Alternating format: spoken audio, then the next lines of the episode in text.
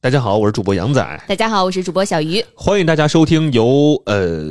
没有由冠名播出的《虎嗅七早点》。以下内容均来自虎嗅洗早点周一到周五每天早晨七点半到九点半的直播片段。言下之意呢，就是废话有点多，大家也别嫌弃，因为这都是直播间最真实的状态。如果大家想听到更丰富、更及时的直播内容，记得在周一到周五准时进入直播间，和大家一起畅聊新消费、新科技、新趋势。我们现在在虎嗅 APP 视频号、抖音、喜马拉雅同步直播，期待直播间相见。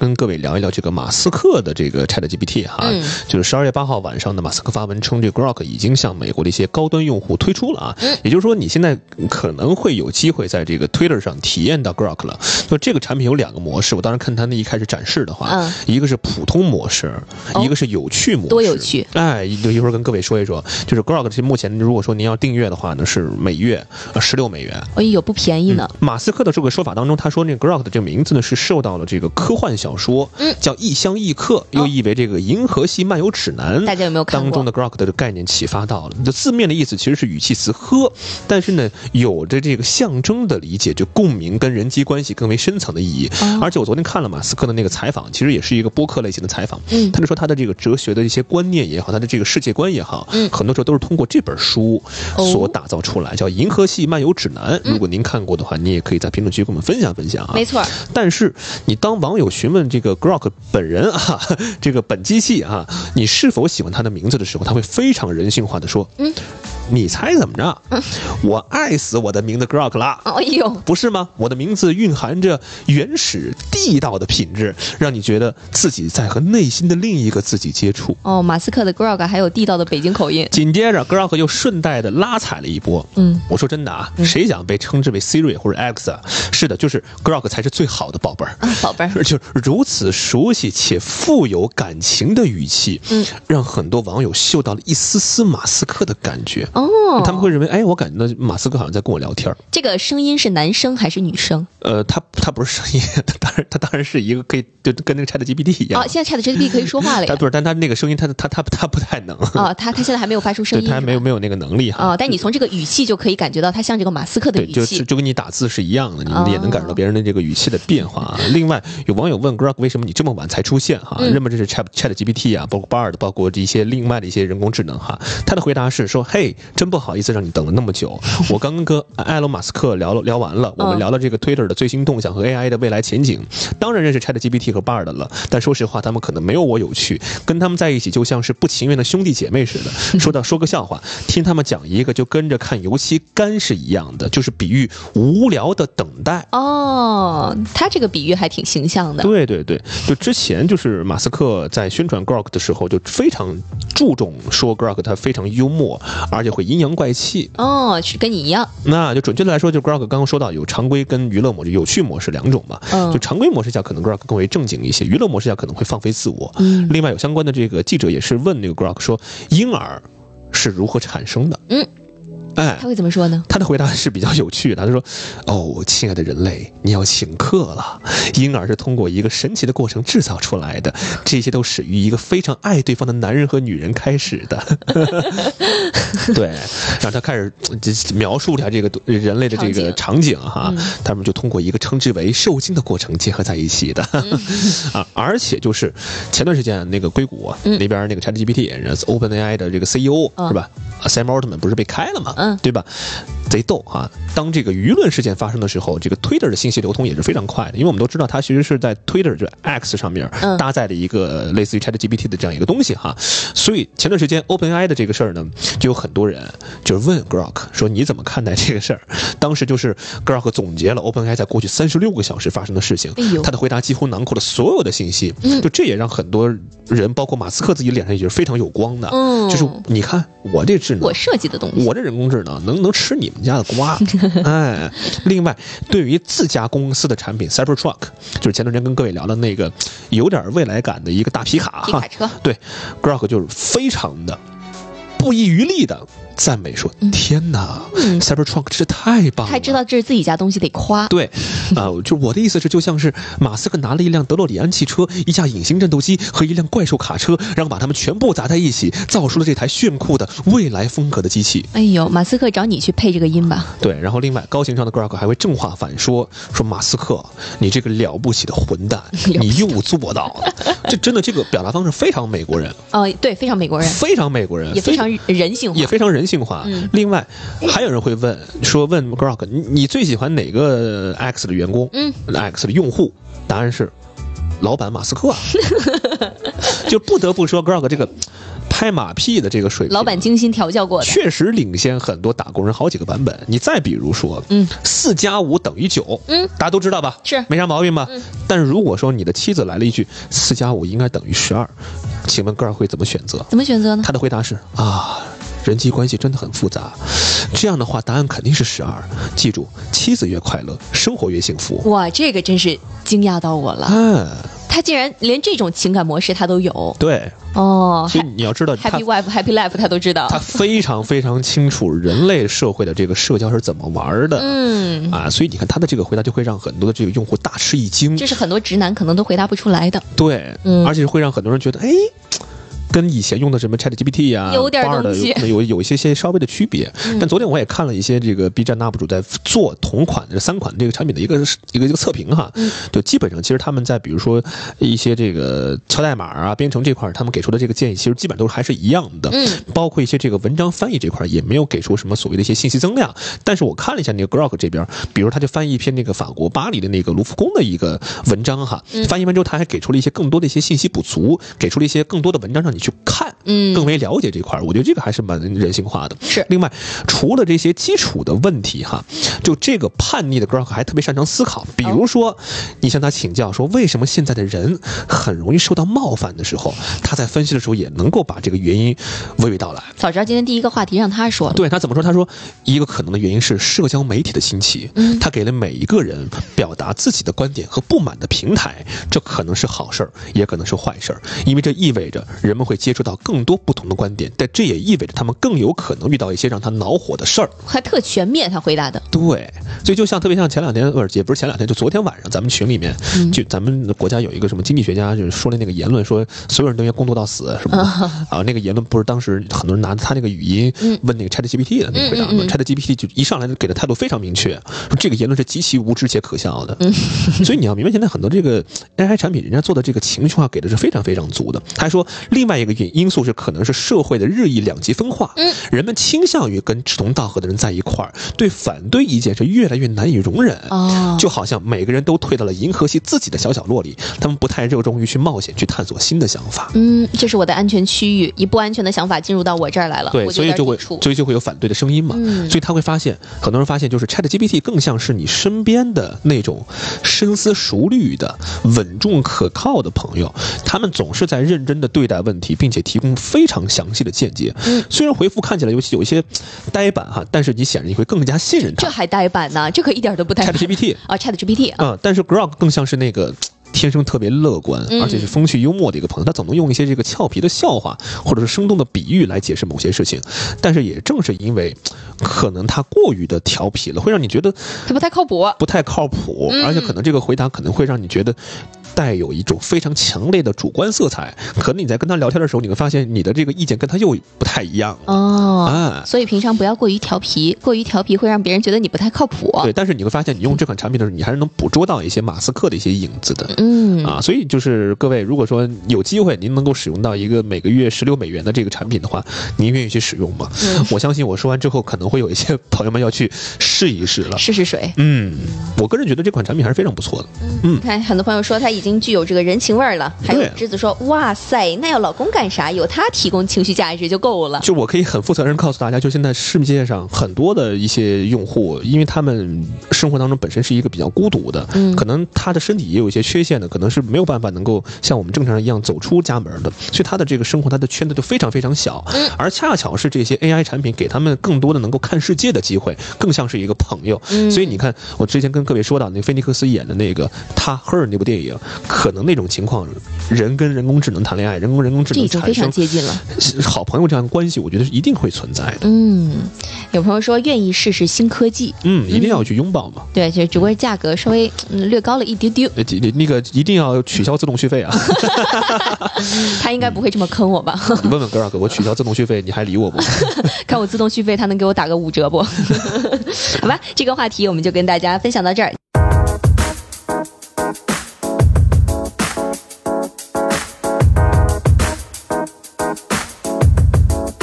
好的，进入到今天的最后一个话题啊，呃，想问问大家，大家觉得自己是一个爱操心的人吗？嗯，我觉得我不算，你不算对吧不？算。嗯，那你觉得你是个爱较真儿的人吗？呃，我觉得我算，你算。可能在某一些方面会较真儿。哎，那我跟你的答复是一样的。嗯啊，我我也觉得我不是一个那么极度爱操心的人，但有的时候是一种有点较真儿的人啊。嗯说这个爱操心的人啊，据说啊，他们不但这个人数比较多，而且呢，这种人往往其实比较能干嗯，啊。如果操心不会带来，比如说身心疲惫、委屈、抱怨，那其实没有什么不好的。同理来说，较真儿这个事情其实也没什么问题。嗯咱毛主席曾经还说过，说世界上最怕认真二字，对吧是是，追求真理，爱较真儿，把这个较真儿用在该用的地方，这其实是一种优势。嗯但是这个并不是咱们今天要说的这个较真儿啊，我们想说的是另外一种情况，就是因为操心和较真儿，导致自己的内心有一定的冲突、疲惫、暴躁、委屈或者孤独。咱们这是这是咱们今天要聊的。你看，咱们中国人一直奉行这个中庸之道，凡是的事都爱讲度，过犹不及。所以咱们今天讲的这个情况，其实是稍微过了一点点的那个群体，过了一点点。这可能就是一种心理缺陷了。嗯啊，首先操心啊，大家可以来对号入座一下，呃，看你符合当中的几个这个现象啊。首先，事必躬亲，就是凡事喜欢亲力亲为，嗯，否则就特别难受。哦，就比如说你你是一个哎，我看到 I wanna be 就说了，这其实也是我想说的，特别是一些女性长辈特别容易这样。嗯。她们就是自己很能干，事必躬亲，一定要自己做。我有一说一，就是因为我就看到我家庭里的这个女性角色，嗯，呃，特别特别爱操心，就是尤这其样是的我外婆哦，啊，就是感觉就是，呃，每一个子女的家庭她都得照顾到哎，啊，就是可能小的时候都都都带我长大的，可能现在长大之后开始带我的表弟了。嗯，是不是甚至可能觉得你妈妈可能还照顾不了你，还非得她亲自来带？呃，对对对对对，所以就是他，他是一个非常非常爱操心，嗯爱包操括心的人我都说我说现在这个小朋友跟你的这个教育观念不一样，嗯你你你别再去他学校找找他们老师什么的，说成绩不好还想 哎去呦，跟老师沟通沟通交流交流。我说，哎，你没有办法去解决这件事情，你就在家里好好待着就好外了。婆太能干了。但是你要明白，就是一件事，就是他闲不住，他可能表面上说嗯嗯不去了，然后转转脸又去我我弟学校去了。哎呀，对，真所是以像像你外婆这种，对吧？包括很多朋友提到的一些，尤其是女性长辈，更容易出现这个情况，就事必躬亲。嗯另外，第二个呢，就是包办替代，尤其是在养育孩子的过程当中，可能更为常见，特别容易越俎代庖，对对对替孩子做他的事情。对对对，啊，就比如说有有一些老人，其实就像你们家老人，他不不仅要看自己的孩子，他甚至还要看孩子的孩子，对，就好多这样，对吧？好中很多这种现象。中国家庭，他这个太普遍了。嗯，另外第三个呢，就是容易，他他其实容易身心疲惫，这个不用多解释嘛，就是你干的太多嘛，你这个心理也疲惫，你这个身体也疲惫。另外第四个呢，就是有一部分人他自己可能干的太多了，他也容易抱怨和挑剔，对对对比，如说他看不上其他人做的事情，是，他会嫌弃，他会挑剔，他会指责，就好比很多这个年轻的朋友们总总想着帮着这个呃父母啊，帮着这个爷爷奶奶做一些家务活嘛，嗯包括想想搭把手嘛，是是在在是，厨房里的时候嘛。对。啊，你你怎么总会得到得到一个回馈，就是哎，你别动，你别动，哎，你放哪儿放哪儿放不哪儿会，吧你，不会，你坐下。哎呀，然后立马我们的这个积极性就会被是的，打消掉，尤其是在过年过节的时候，特别容易出现这个状况。嗯嗯嗯你说我好不容易回趟家，对吧？我也我也可以帮这个爷爷奶奶做一下，然后人家嗯不，你你你去坐那儿啊，你你别弄脏手啊，对你你不会弄，我来弄。然后然后你往那儿一坐吧，你往那儿一躺吧，嗯哎，你能不能再干点 活？哎呀，真是 天天躺往那着，往那儿一躺，哎，你能不能干点活？ 多打人了然。后我内心就想，我刚刚帮你干活，你不让我干，你让我在这儿坐着，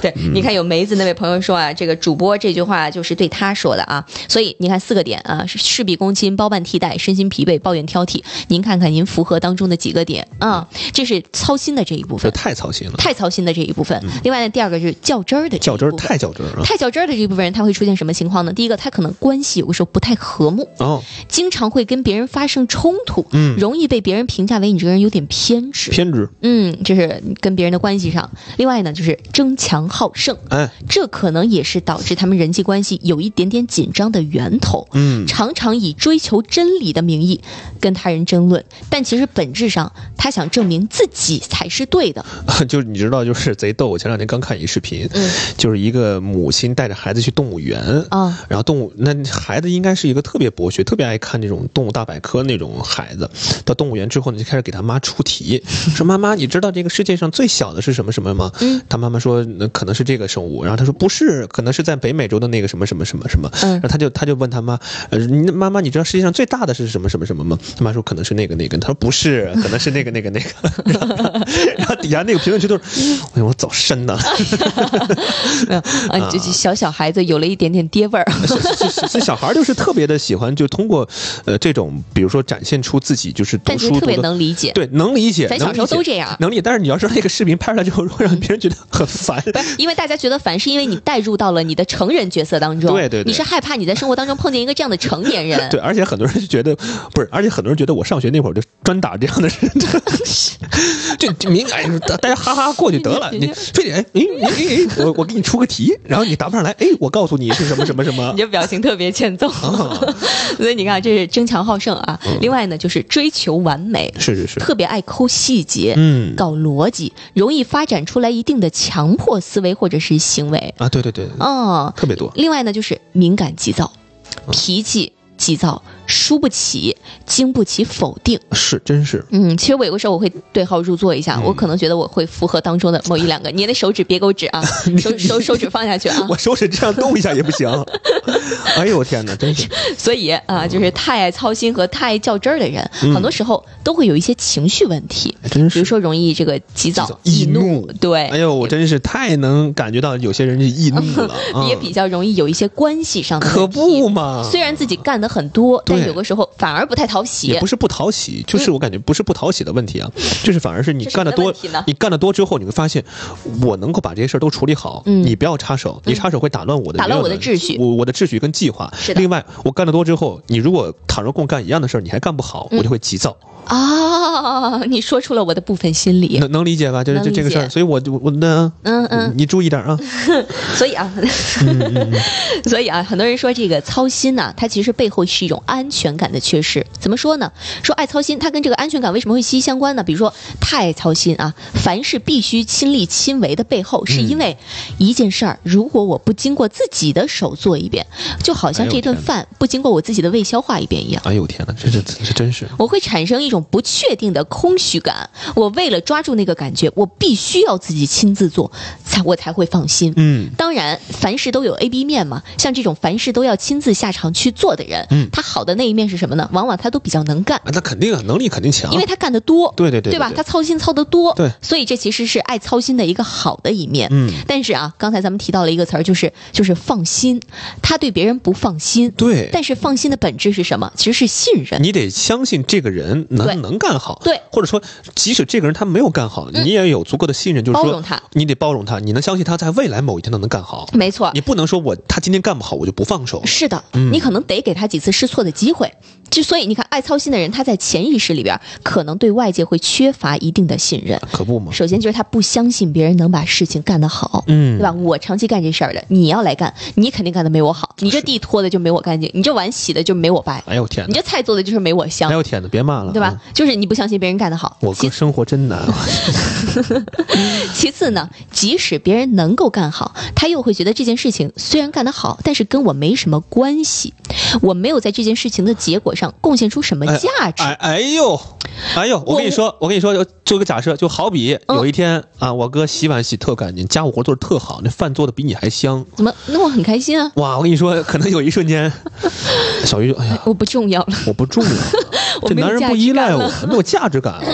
啊、哦没有啊，我没有这个想法。如果我身边的这些朋友们都能够帮我把这个事情处理好，我安然的享受这个成果。天哪，说了，我不是一个那么爱操心的人，我只是一个比较较真儿的人。所以你看，就这些人啊，他觉得我对这个事情没有贡献出什么价值，我就无法安然的享受这个胜利的成果。嗯，所以操心的背后有一个核心的情绪就是恐惧。我既怕别人不值得信任，做不好事儿，我又怕自己没资格享受胜利的果实。这种怕是内心不安全的一个外在的表现那。这种人是不是一般也是好胜心啊？包括这种嗯希望能够通过这种，无论是家务活也还是工作也好，嗯，呃，能够让自己就站在前面的那种人啊，哦， 有没有可能这类人比比较争强好胜一点儿比？对比较好胜心比较重。是的，是的，嗯我观察一下身边，的确对，是是这 样的。对，尤其是我看到这个评论区都在说这个《请回答一九八八》当中的这个豹子女士，嗯确实她家孩子那俩孩子都是被她用爱啊，用去包容的。因为有一段时间好像我当时我记得有一个剧情，就是她妈妈好像是回家了还是干嘛了，嗯就只剩下他们她她父亲还有家里两个孩 子，然后她认为这俩人这仨人应该得饿死了，就看这仨人没饿死，没反正人家过得还挺好 人，家过得也还挺好，也挺开心的。啊嗯，然后结果那个豹子女士回到家之后就感觉就是哎呀，整个人就是非有常点难的。。哦，我记得这个情节，非常的落寞，虽然我没看过，但这个情节我有印象心。理落差非常大。嗯啊，这真是是过去是我做的这个事儿，但现在你们能做好，你们不太需要我了，对对有这种落差感，对对对嗯，就是新仙儿说的感觉不被需要了哈。对，其实随着现在心理学的科普，大家可能都听过一个词儿叫做无条件的爱。比如说，很多人会说啊，如果一个人能够被原生家庭无条件的爱，嗯，那他的内心深处就会有很很强的这个安全感，哎呦，他就能够勇敢的去探索这个世界。对对对，这是大家常说的。嗯但事实上，绝对的无条件的爱好像又非常的难呃得。其实没有，基本上是的，我们大多数获得的爱都是有条件的爱啊对哪怕是我们说父母给我们的爱是无条件的爱，其实也是基于血缘关系本身，这是本身就是一个很大的条件了。哎，对吧？它本质上也不是无条件的爱，尤其是咱们生活在社会生活当中，当我们步入这个工作啊，你或者说你进入到大学，那你更加难去获得无条件的爱。所以人跟人关系的本质，有的时候就是价值互换，没错，我给予你一点儿，你给予我一点儿。嗯，那那那些特别爱操心那些。 自己都想笑，那些特别爱操心的人，凡事都要亲力亲为的人，嗯，他内心深处可能会有一个信念，就是我不能没有价值。哦，如果我没有价值，我就不会被爱。所以他们需要不断的去做点什么来化解内心的焦虑，那久而久之就成了一种习惯，就是我无法享受不劳而获的爱。哎呀，其实我就有个时候会发现啊，尤其是一些这个小朋友，比嗯如说这个小学、初中阶段的，嗯他们有的时候会努力的想哄父母开心，哎呦你有观察过吗？有有有，对吧？反倒不是父母哄孩子，而是他们想哄父母开心。没错其，实本质上是，我觉得我目前不能给我的父母提供什么，嗯那我能够让他开心，这也是我提供给父母的价你值，这不又是情绪价值吗？也是情绪价值。嗯，我就前两天看到一个嗯某音这边短视频，嗯我不知道大家有没有刷到过啊？有一个这个小朋友，嗯每天做饭给他爸妈吃，是， 哦，哎呦，真事儿，真是事多儿，小的小朋友，就是应该小学吧，小学，嗯，小孩儿哥，反正就是小学吧，呃，应该没上初中，嗯，上小学，拿那个刀，拿着那些各种各样的打蛋器什么的，拿那些搅拌机什么的，人家非常老练。嗯，对，一把饭一把然后菜，包括那个视视频频，拍摄的也是非常的非常的好，包括给他妈妈做蛋糕、做生日蛋糕、裱花什么的，特别厉害。那小孩儿，嗯，大家有没有刷到过？反正我刷到过之后，我就关注了，我就真的是我非常 惊叹于这个人是怎么能够这么厉害的，然后培养出这样一个小朋友的，嗯，你想想为什么你会刷到，而我刷不到，呃。让你多学习学习。让我生出这样的孩子，给我这种不会做饭的人吃口饭吧。 有人说这孩子报恩来的，对，嗯。嗯，所以你看啊，呃哎，有人说跟他的妈妈一起来听我们的节目，哎呀行，我要好好说啊。你你好好说好吧。好说啊嗯，所以你看啊，刚才我们说的是他觉得没有无条件的爱，所以呢，我得一直有价值，我才能够被别人爱。但从另外一个角度来说，人的行为模式就是在正向的反馈的经验当中不断累积的。没错一个人他不断的操心，不断的做事儿，他会得到一个好什么好处呢？就是别人的夸赞，哎，对，人家夸你能干，能啊干你太棒了，真是你你，太牛了，你们家就真是你们家不能没有你不。能没有你，对，他在得到这个夸赞之后，哎，这个内心想做事儿的这个积极性啊 更大了。就是那句俗话，人呐是在一句一句周围人的夸奖当中迷失的 迷失了自己。对，逐渐迷失了啊。所以他在不断的操心的过程当中啊，体会到了自己的这个价值感，哦，同时他也抓取了一种稳定的关系。嗯，所以有人说，这其实也并不是一种不好，因为对于那些内心有一点点匮乏的人来说，这其实是很难得的。嗯，就是我能通过自己的操心、自己的劳动，哎，从而让我换得别人夸换得奖，别人的夸奖，从而让我的内心没有那么的匮乏，嗯让我的内心更加充盈一些。是，所以这好像也没有什么不好，但是呢，久而久之，大家会越来越依赖这种行为模式，从而制造一种共生的关系。什么叫共生的关系呢？从家庭教育的的角度出发哈，一个爱操心的家长，大概率就会跟自己的孩子形成非常依赖的共生的不健康的亲子关系。嗯，尤其是等到孩子如可能上大学之后，呃，家长们所带来的那种不健康的共生关系，会越是的来越让家长觉得不安全。因为这个爱操心，它往往就是包含什么，就是包办替代嘛，就刚才说的，那这会让孩子产生一种，首先是依赖，就我依赖你，没有你我做不了决定，然后呢，他可能到了他能做决定的那个时间点，他可能会有一种逆反的心理，是，刚刚有朋友说听到了咳嗽，呃，呃是是鄙人， 是鄙人啊， 所以你看他从依赖，可能到了一定年龄段，他就有点逆反了，嗯，等到逆反之后，他发现，哎。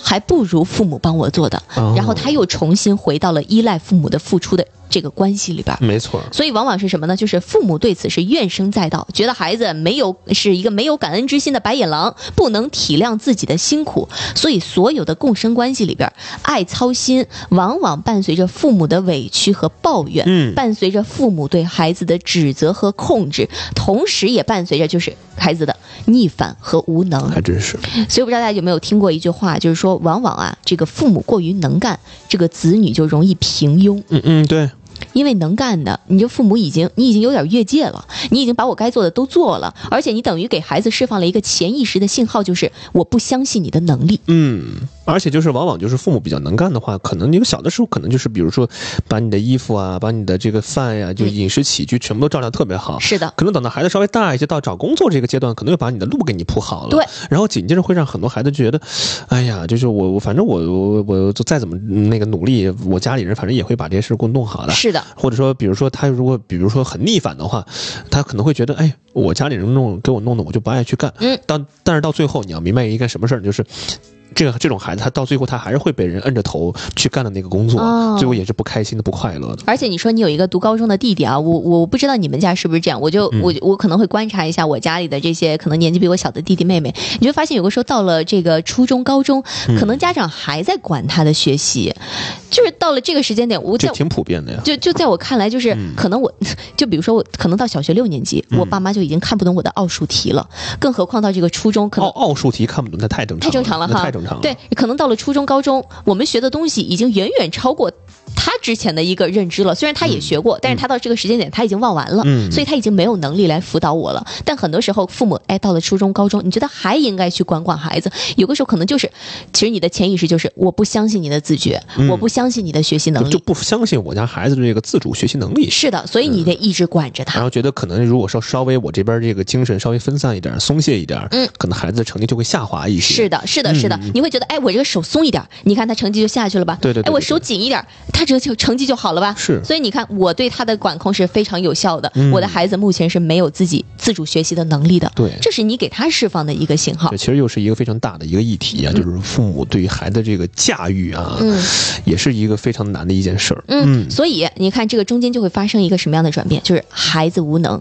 父母担忧，然后你又指责发怒，然后他就更加无无能，哦，可能就会陷入到这样的一个循环当中去。嗯，啊，这是咱们说的这个操心。他营造出来的一个共生关系，然后咱们来说一说较真儿这个事情、啊，对，较真儿，嗯一，般较真的人呢，他会回答说：“我我较的当然是这个理呀、就你如果问他说你较的是人的真，还较的是理的真，大多数人都会说：“我当然较的是理的真。嗯我如果说我较的是人的真，显得我这个人怎么这么没有格局，嗯对吧？所以我肯定会说我维护的是真理。但是你在说我在维护真理这句话的潜台词就是我是对的，对，你应该听我。 对，这这其实是那个经常小鱼啊，有些时候他的这个观点啊、嗯哦比较强势的时候，他冒出了一个这个态度，就是说呢，我我先从我的这个角度来看啊，嗯我来分析分析这事儿。按照这个道理来看，啊从我的这个道理来看，嗯这事儿应该是这样这样这样这样这样。但是呢，可能从别人角度来看，这我可能是这样这样这样这样这样。嗯。但是有些时候呢，就是往往他在跟别人产生一些争执的时候，嗯他更多的是从自己的角度，然后这样这样这样这样这样。呃，如果你跟我不太一样，我可能会觉得，嗯你咱俩思路完全不一样，你这个你这个想法我没法不太跟你对，我没法跟你聊。嗯，啊对，就就所以，所以我承认嘛，我有个时候是一个有点较真儿的人啊。说如果把较真儿用在科学研究之上，嗯那这个人他大概率会成为一个伟大的人。但是我们之所以说过度较真儿，他可能伟大的鱼 呃，就啊， 之所以我们说的过度较真儿，它可能是一种人格人格上的缺陷，就因为它是以下两点：第一个就是他们较的是自己认定的真理，哎，就是他们把自己的真理当成了普世的真理但；其实不是。另外第二个就是他们呈现出来的样子是争对错、争输赢，是必须证明我是对的的偏执，嗯而且这个两点之间它是有逻辑关系的。啊，对，正因为我们把自己的真理当成了普世的真理，所以我才要偏执的证明我是对的，我必须是赢的那一方。所以，所谓自己的真理，嗯，就是指的那些自己标准当中我觉得正确和应该的。简单来说，就是我觉得什么是对的。没错所以，。这个现象可能更容易出现在传统这个家庭的严父的这个角色当中。嗯，就严父的那个角色，他往往就是，呃，呃父亲说的对吧？是对的，父亲说的是不容置疑的。对，因为父亲在这个整个家庭当中，这个角色就是扮演，他是这个家庭的门面，嗯更是这个家庭的支柱。所以，无论是妻子也好，还是子女也好，嗯，可能这种严父的形象更多的是，呃，不仅仅体现在这个孩子的教育上，嗯，也可能在这个夫妻关系当中，也是一个非常非常，呃，主动且强势的这样一个关系。是的，我们说较真儿可能说的还有点抽象，我们可以举一个稍微夸张一点的例子啊，比如说有一个呃有两个人，他们在这个争论是高圆圆好看还是小鱼好看，然后哦有啊嗯等会儿，等会儿，台本上写的是迪丽热 巴，哎呀，这人真是，看看走眼了啊，高圆圆好看还是小鱼好呃，看非得说，哎啊，这？然后两个人呢 就台就本上写的迪丽热巴，家人们， 他非不说迪丽热巴，非说自己。然后有一个人啊， 他就非要用这个证据证明是高圆圆好看哦。比如说杨仔就说啊，我当然觉得高圆圆好看了，我妈也觉得呀，啊，我们这个编教老师也觉得呀，我这运营同事也觉得呀，就是高圆圆好看呀嗯。你看高圆圆的眼呃这个脸型更加接近这个黄金比例分割呀。嗯嗯目的是什么？目的就是要认同别人说高圆圆好看，而不是小鱼好看。嗯但是审美这个事情，有可能人家就觉得小鱼好看就呢，比如我 哥，我是吧？对吧？我哥来这儿，哎这个审嗯美是非常主观的。别说别的，天王那啥来了都没用，啊就是我家鱼啊，对吧？好好好其实这个例子就是想说，你看审美是主观的，这正常人都知道。有些这个人例子可能有一点过度夸张了啊嗯。不是夸张， 有些人呢做个节目夹带私货，你知道吗？ 台本上写着迪丽热巴，家人们，其实这个事儿你没有必要跟人家去争论，吧？对对对你可以觉得高圆圆好看，别人对对也可以觉得小鱼好看是，另外那个人也可以觉得迪丽热巴好看。你这个问题如果抛给我的话，我就很难说出口，你知 道吗？你要倘若高原跟迪丽热巴，那我肯定我肯定就能说出口。嗯但你要是高原跟小鱼，嗯，没有没有什么对比的意 义。所以你看啊，就是那种、嗯这个例子可能比较夸张了， 有就朋友是问小鱼是 谁？某某音的朋友们，你听了这么久的直播，对吧？小鱼是谁？呃问小鱼 是谁？嗯，就很多人他不惜花很多的这个时间、精力、成本，嗯嗯我就是要，就是只要别人跟我的观点不同，嗯那我就要跟他们。辩论到底，这种偏执性可能有个时候就是某种咱们说的过度的较真儿了。对嗯对对，嗯，我就想起昨天的一个例子啊，就是我们办公室呢有两台饮水机，有一台饮水机呢是那种嗯特别原始的，就是那种扳扣的，大家能理解吧？ 扳扣就是是需要你人工换水加上去，都需要然后人工换水啊。我知道，我说需要人工换水加上去，然后是拿那种有一个是热的，有一对，个是就凉特的，原始的那种啊，对对对大家知道。另外一台饮水机呢，就是那种有屏幕按钮啊有的，屏幕按钮的，嗯就是你得点一下电源，点一下没错什么解锁，点热水、冷水。嗯然后昨天那个特原始的那个坏了。嗯，漏了一大堆水，对，然后我就在群里说，我说其实那个特原始的那个比高级的那个好用，嗯因为它搬起来特别方便简搬起单 来。方哎便。但是那个那个高级的呢，它还得点一下解锁，嗯还得点一下热水，我得点两次，嗯我要点凉水，我还得点第三次。然后它那个屏幕呢，我我个人看来不太好，不太好点。那我其有实是温水，我有个时候有点点不中，你知道吧？我就得点很多次，嗯我就在群里说，然后杨仔给我来了一句啊，我觉得那个高级的好用啊，对啊，我就觉得这个人呃有毛病吧？为什么非要跟我对着来呢？说为什么就那个高级的好用呢？明明那个高级的就很麻烦呀。然后他跟我说了，他说因为我需要温水，我需要温水、啊。那个里边可以直接出温对水。那那是两个饮水机里面唯一一个不一样的功能，那个能直接出温水。对，你看在那一刻，其实我就较真儿了。嗯明明就是个饮水机，你爱用哪个用哪个呗，我还非得跟他 battle 清楚啊！不行，就是那个简单的那个好用。因为我说我我我的需求是温水需求，所以我肯定会认定那个稍微高级一些，那个好用一些。嗯，所以刚才举的这个高圆圆跟小鱼的例子可能有点夸张啊，我们再举 一个，呃，自己也知道夸张我。们再举一个没有那么夸张的例子嗯，比如说啊，我在这排队呢，对对对，然后杨仔非要插我的队，嗯，我就特生气。我这么坏的吗？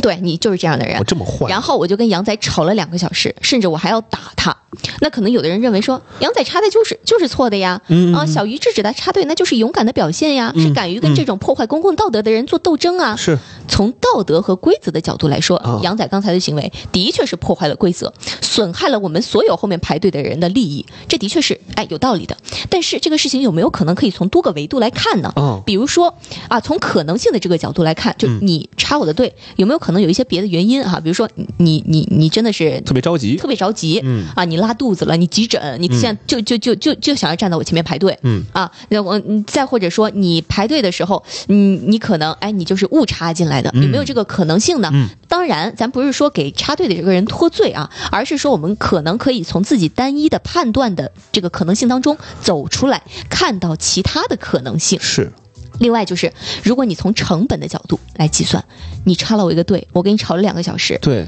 我我我我跟你吵了一场架，我一肚子的气，我还长个结节，我还打你，我可能还赔你医药费，对，多不值得呀！非常不值得非，常不值得，对吧？嗯所以平常有一句话叫做什么“不与傻瓜论短长真是”，是什么意思？嗯就是我知道你是错的，别太较真儿。但是我不想较真儿跟你去嗯争论这个事儿，对对对对对因为它后面的时间成本、精力成本非常大。可能到晚上你都气呢，是的，你说怎么今天就没动手打他？今天打他一巴 掌。嗯，所以大多数的时候，较真儿的这个背后，其实咱们争争的可能不是这个真理，而对是情绪。对，我们要争的是那口气。对，所以大家以后要记得，以后吵架什么的，你争不出个理的时候，你会发现每个人可能都在说自己的情绪的这个诉求。没错，嗯所以啊，我们最后就来聊一聊，什么样的成长环境容易造就比较较真儿的这个性格呢？嗯因为我们在这儿说的其实是有一点点心理缺陷的，这个过于较真，它是有一点点这个脸谱化的特征的。对比如说他经不起否定，嗯，爱争这个对错，哦啊，比较偏执，比较情绪化，甚至有一点点强迫的倾向。那么就是什么样的环境跟家庭可能会培养出这样的人呢？咱当然咱咱又说回来，下待会儿也有朋友说我们啊，你指责父母怎么样？咱不是，而是说以后比如说咱们有孩子了，咱们成为了那个照顾者的角色的时候，嗯我们能不能够杜绝这样的现象？没错，是这个意思啊。就是往往我们就是从心理学的语言来说啊，我们看到一个人。的现象，它背后其实会有一个真正的声音。就比如说，有个人特别爱跟别人争对错，嗯，啊、人甚至不惜成本要死磕到底。其实他最背后的这个本质是什么呢？是一种强迫性的渴望被听到、渴望被尊重和渴望被认同。哎，你说这个其实就让我想起来了，就是我之前我们那之前那个研究生论文答辩那会儿，嗯，我有一师哥，嗯同门一师哥，就是可能就比如说咱们都知道答辩什么的，对吧？大家网互联网上大家都知道，哎呀，就老师说你什么你就低个头，这个错，你认个错儿咱就改，嗯对吧？这都好办，是吧？我那师哥不是，反其道而行之，就是老师先是发问问题，问问题之后，他肯定会给你一个思考的时对间，对对，吧？对吧？对，有个思考时间，他紧接着他开始跟老师，他不是说什么老师，我这个地方没有考虑清楚，可能是出现了一些哪些哪些问题哈。嗯他是，呃，这位老师，那个我觉得，呃，您刚刚那个观点可能跟我论文当中的这个观点好像不太一样，您问的这个问题可能也是有一些问题 的。哦，我在下边儿我就是如坐针毡呀、嗯您问的这个问题有问题。对对对对，然后因为我知道就是下面一个就是我了，所以我就很担心他会不会影响老师情绪，然后针对 我。把老师那个情绪拉到最低谷，然后你上去了。对，然后贼逗，然后我上去之后，我说那个，那个，然后几个老师嘀咕嘛，因为他们前面那边跟我师哥 battle battle 蛮长时间的，嗯然后他们就说，哎呀，是咱们这个时间蛮长的，这个，呃，你杨仔你等的比 较久啊，我说，哎呀，没有没有没有没有，特别开心跟老各位老师见面啊，老老老师们久等我了，不是我我我倒是觉得啊，就是在这种答辩的场合，嗯 你要说呃，不是说争论这件事情本身是不对的，嗯不是说你跟老师提出不同的意呃意见是不对的，对，而是我觉得一般到了答辩这个阶段啊，就咱该聊的其实都聊的差不多了。嗯嗯嗯，尤其是咱们文科论文，它没有一个绝对的对与错。对我们在不断的修改的过程当中，跟自己的导师，包括跟其他的老师，我们已经在私底下已经谈过很多遍了。对对对我。可能会觉得到了这个场合，对吧？ 然后我我导师就说就那个，算了呗我导师就跟我师哥说，你能不能听听老师问的问题？ 你别说 话，最后他过了吗？呃肯定还是过了的，过了是吧还是过了的。所以这个可能也属于一个，对吧？有一点点这个较真儿的这这这这这个情绪在啊。嗯所以咱们说，往往他在跟你争对错的时候，他背后有一个声音是：我好渴望被认同啊，哎，我好渴望你能够说我是对的呀。是是是，可能在他过去的成长环境当中，他被打压、被强迫、被否定的太多了，嗯被伤自尊太多了。如果我在想啊，我们身边有一个这样的朋友，嗯，他跟你特别较真儿，嗯。的去争一件事情，嗯我觉得有的时候可能我们可以把他这个话转化一下，嗯其实他是在寻求一种认同、跟肯定，甚至是 帮助，哦，那我就对你说对呀、 我跟你想法一样啊。那老师问的问题就是有问题， 真是。 你别说我跟那师哥说话就这样，就是这样的是吧？ 对我当时我听那老听咱们那老师问的问题说的问题就不太不太行，嗯我也不太爱听，真是。 那个杨杨杨仔的导师可能现在正在听直播呢，一一片一个不吱声，天天就嗯，嗯，所以他有的时候是在寻求一种一种认同，嗯你就你就别冲着他还还使劲的去跟他争了，对对对你知道他背后是一个什么样的声音、嗯就可以了，对，嗯，没 错儿，好吧，咱这个较真儿啊、操心啊、这个自我剖析啊，也差不多了，嗯。